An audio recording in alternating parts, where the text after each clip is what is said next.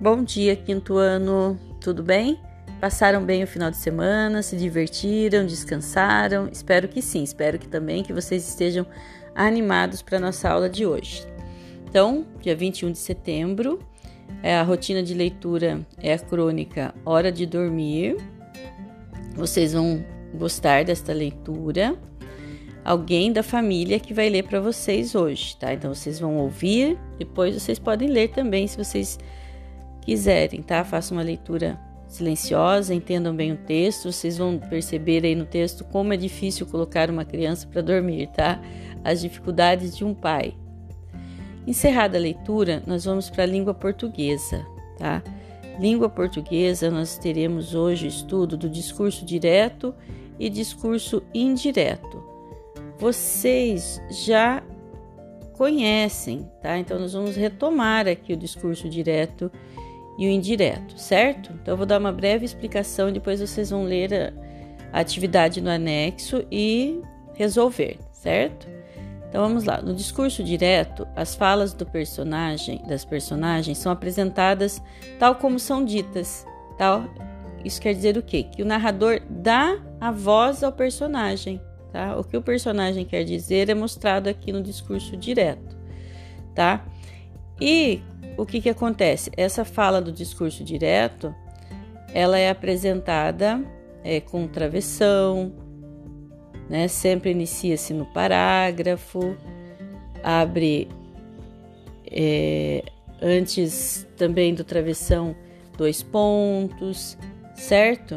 Então esse é o discurso direto. No discurso indireto, as falas das, das personagens são apresentadas é, sem se repetir exatamente as, as palavras, as suas palavras. O que isso quer dizer? Que é o narrador que diz aquilo que o personagem gostaria de dizer, certo?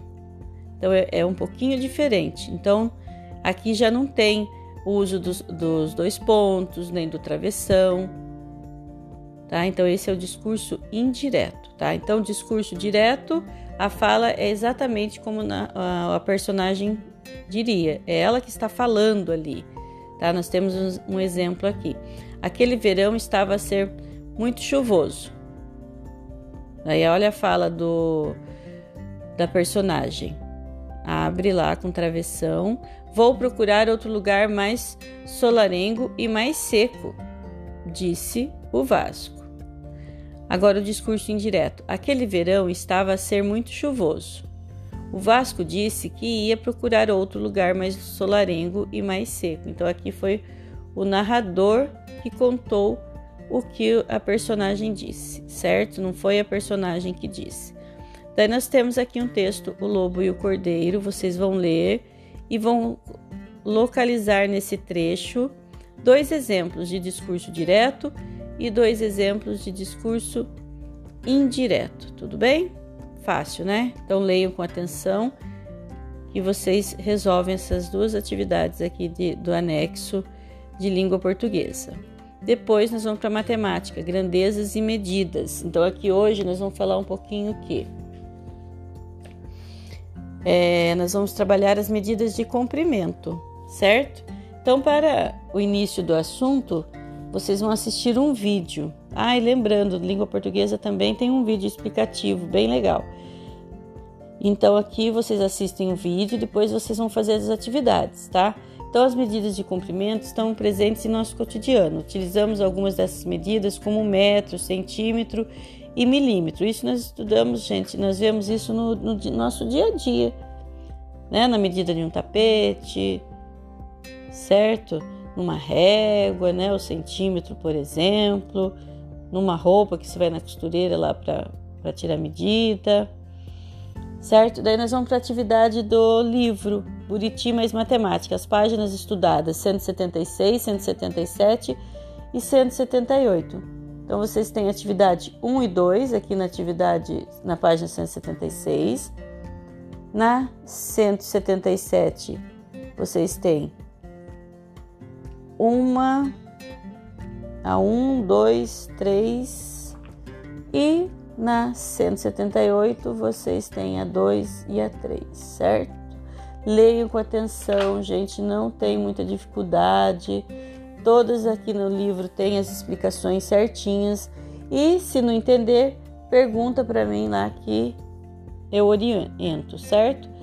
Gente, aqui a página, vocês têm que mandar para mim fotos hoje, tá? Fotos das atividades respondidas do livro de matemática. Então responde as questões. Ah, respondi a página 176. Já manda foto, assim eu já posso ver até se está certo ou não. Tudo bem? Seria interessante hoje vocês utilizarem a régua aí junto com vocês, tudo. Gente, então é, por hoje é só. Tenham um bom dia, uma boa aula. Não esqueçam das fotos, certo? Nós estamos em fase de entrega de notas de vocês, então é muito importante quem está me devendo atividade que envie a, a foto também.